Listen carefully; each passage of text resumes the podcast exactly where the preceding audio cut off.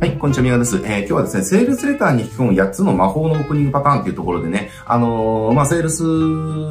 レターの、えっ、ー、と、まあ、オープニングの部分ですね、オープニングの部分の、えっ、と、まあ、僕が本当よく使う8つのパターンがあるんで、まあ、それをね、紹介したいなっていうふうに思います。このオープニングっていうところ、えー、で、まあ、すごくね、大事、まあ、まあ、別にコピーなんか全部パーツ大事なんですけど、えー、まあ、どんな役割を果たすのかっていうところですね。まあ、セールスレターっていうのは、あの、まあ、最初にやっぱりヘッドラインですね。あの、ヘッドラインです。えっ、と、ヘッドラインがあって、で、その後に、まあ、えっ、ー、と、オープニングがあると。で、オープニングの後に、まあ、ボディコピーがついてってっていうところで、えー、まあ、最後、クロージングが入るっていうね。まあ、すごく大きく分けると、まあ、そういう感じですね。ファーストビュー、オープニング、えっ、ー、と、ボディコピー、クロージングみたいな感じで。え、流れてるわけですけれども、えー、まあもちろん、ヘッドラインっていうのが、そのコピーを見るかどうかを決めさせるアテンションの部分りますという感じです。だから、ヘッドラインのところで気になるな、見てみたいな、興味あるなっていう。で、読んでみようってなりますと。で、読み進めた時に初めて読むのところがオープニングですと。で、だからそこのオープニングで引き込めるか引き込めないかで、離脱されるかされないか決まるっていうところですね。えー、だから、ヘッドで、えっ、ー、と、アテンションを引いて、オープニングで読ませることを決めさせるっていう、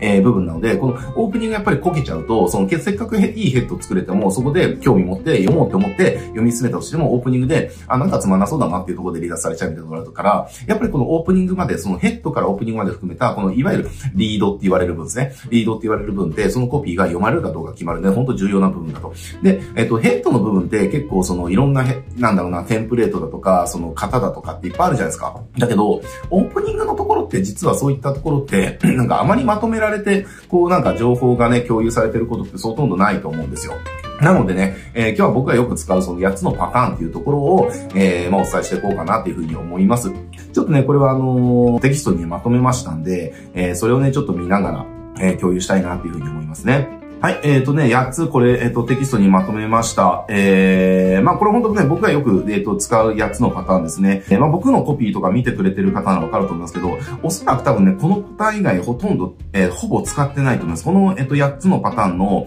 えっ、と、どれかですね、どれかしらで、えっ、と、毎回オープニング書いてますね。えー、まあそのくらいちょっとね、僕は、えっ、と、この8つ、えっ、と、まあこの8つだけじゃないんですけど、まあやっぱりオープニングのところって、そんなになんかあの、何十何百ってパターンを知る必要はないですね。えー、っぱり自分が使いやすいパターンとかをいくつか覚えとけば、それまあオープニングなんか使いますけど全然 OK なんで、まあこの辺ね、あの、覚えとけばいいかなって思いますね。まあ一つ目、えっ、ー、と、今日はあなたにあるを願ってこのように書いていますと、というのもっていうところでね、えー、まあこれはまあヘッドのところはお願いレターみたいな感じでついてく場合とかね、えー、使えたりとか、そうじゃないとこも使えますね。えー、やっぱりその、あるお願いになって手紙を書いていますというのもって言われたら、え、何々っていう風になるじゃないですか。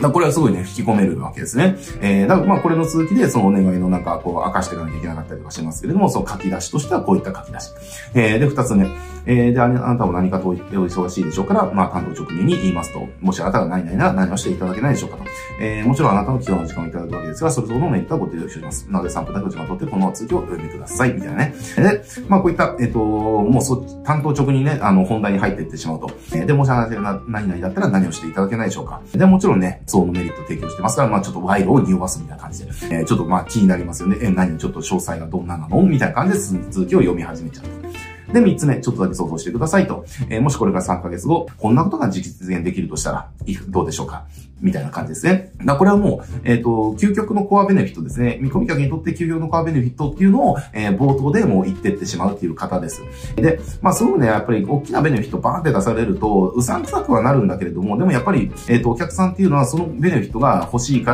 ら、やっぱり無視できなくなっちゃうっていうね、心理、その、心理の流れが働きますんで、えこういったその、そのすごくね、大きなベネフィットっていうのを言ってっちゃうっていうのも効果的です。で、この場合はね、あの、3つとか言ってあげるといいですね。えちょっとだけ想像してくださいと。えもしこれから3ヶ月後、え、ほにゃららになったとしたら、えっ、と、どうでしょうかと。えあるいは、ほにゃららにですね、ほにゃらら別のベネフィット、ほにゃららににななったとしたら、どんなこと、どんな人生にあなたの人生は変わるでしょうかと。えもしくは、えほにゃらら3みたいなことが起きたとしたら、えあなたの今っていうの、今悩んでることっていうのは、えどんな風になるでしょうかみたいな感じで言ってってあげると、なんかすごく引き込まれる感ありますよね。えー、まあそういったパターンもありますと。えー、で、4番、えー、あなたは不思議に思ったことありませんか？って、なぜ何は何々なのか、なぜ何は何なのか、なぜ何は何なのか、みたいな。えー、これはこんな間違いの、えっ、ー、と、スワイプの、えっ、ー、と、書き出しのパターンですね。えー、まあ、これも本当効果的です。えー、は、不思議に思ったことありませんか？で、なぜ何とかは何とかなのでしょうか。なぜ何とかは何なのか、なのでしょうかなぜ何とかは何なのでしょうか。えー、あなたこれ、これらが、えっ、ー、と、どういうことなのかって考えたことありますか？みたいな感じで、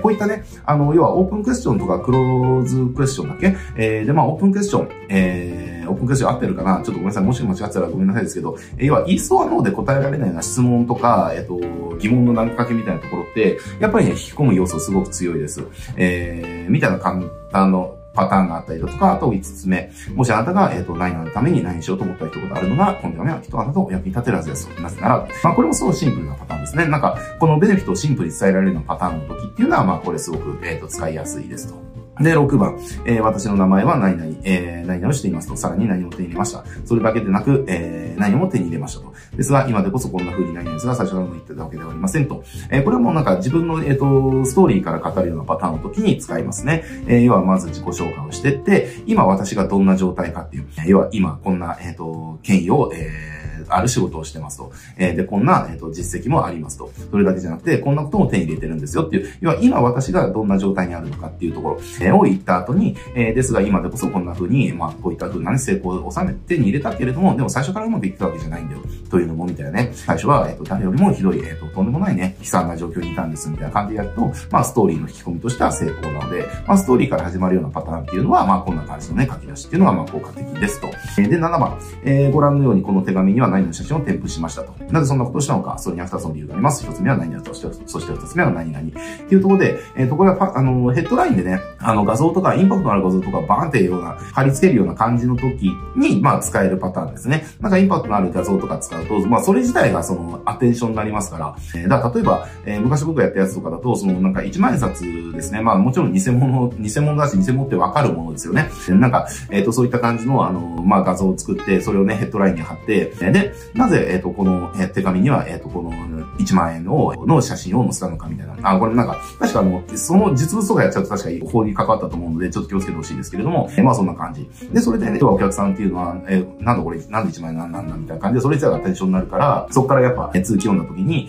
こういった書き出しが始まると。ね、ご覧のようにこの手紙はこのね、1枚札を添付しました。なぜそんなことしたそれには2つの理由がありますと。1つ目は、えっ、ー、と、あなたの注意を引きたかったから。で、2つ目は、えー、この1枚札っていうのがあなたの、えっ、ー、と、何々に、えっ、と、役立つからみたいな感じですね。まあ、そんな感じで書き出すと。で、8番、率直に言って、えー、何々は誰々のためのものではありませんと。何々は何々の人のためのものですっていう感じで、まあ、テイクアウェイからね、がっつり入るパターンですね。やっぱり、いきなりなんか、ね、そう、手紙、そう、セールスデー読んでるってことは、もうなんか商品販売っていうことは分かってるわけですから、もう売り込まれるってことはみんな分かってるわけですよ。で、売り込まれるってのは分かってる中で、えー、これはこんな人のためのものじゃないよっていうふうに言われたら、え？っていうふうになりますよね。これ、無意識の中で売り込みっていうのは、あの、要は売り手っていうのは何とかして買ってもらいたいわけですよ。だから、いや、こういった人は私お断りだから、みたいな本に言われると、え、なんでなんで？っていうふうになるわけですね。え、あなたって売りたいんじゃないの？みたいな感じになるので、まあ、そういった感じでね、冒頭でテイクアウェイ使うっていうのも、えっ、ー、と、効果的ですというような感じで、まあ、僕はね、この8つのパターンをよく使いますんでね、えー、まあ、これ今回これテキストでちょっとね、あの、共有させてもらってるので、なんかね、これ役立つ方がいたらね、これちょっとメモってもらって、えー、自分のオープニングのなんかスワイプ、そのファイル、パーツのスワイプファイル集みたいなところでね、なんか使ってもらえるといいんじゃないかなと思います。はい。えっ、ー、と、まあこんな感じでね、あと僕が、えっ、と、よく使う8つの、えっ、と、オープニングパターンをね、今日はご紹介させていただきました。もちろんね、これだけ、オープニングパターンってこれだけじゃないですけれども、やっぱりオープニングとかはまあ、まあ、セールスレター全編通してそうですけれども、スワイプ自体は別に何十何百種類なんか使いこなせる人になる必要もないし、コピーのパーツですね、こういったオープニングだとか、あとは価格のプレゼントとか、そのクロージングの方とか、まあいろいろそのパーツごとってあるじゃないですか。でそういったところっていうのも、やっぱり何パターンかね、自分がその、すごくうまく使いこなせるパターンを持っとくと、えー、それ使いますだけで大体大丈夫です。えー、なのでね、オープニングパターン、僕の場合はもうこの8つっていうところがまあよく使うパターンですけれども、なんかね、まあこの8つってまあ僕だけじゃなくて、まあ、売れま人のよく使ってるパターンなんでね、なんかこの中から自分が使いやすいパターンとかいくつかあのー見つけられると、すごくあの、ヘッドからオープニングのところの書き出し。なんかね、コピーってやっぱりオープニングぐらいまでスラって書けると、その後のボディって結構スラって書き換えているんですよね。結構詰まるのがな書き出しのオープニングのところで詰まるってこと多かったりするんで、ぜひね、役立ててもらえるといいかなと思います。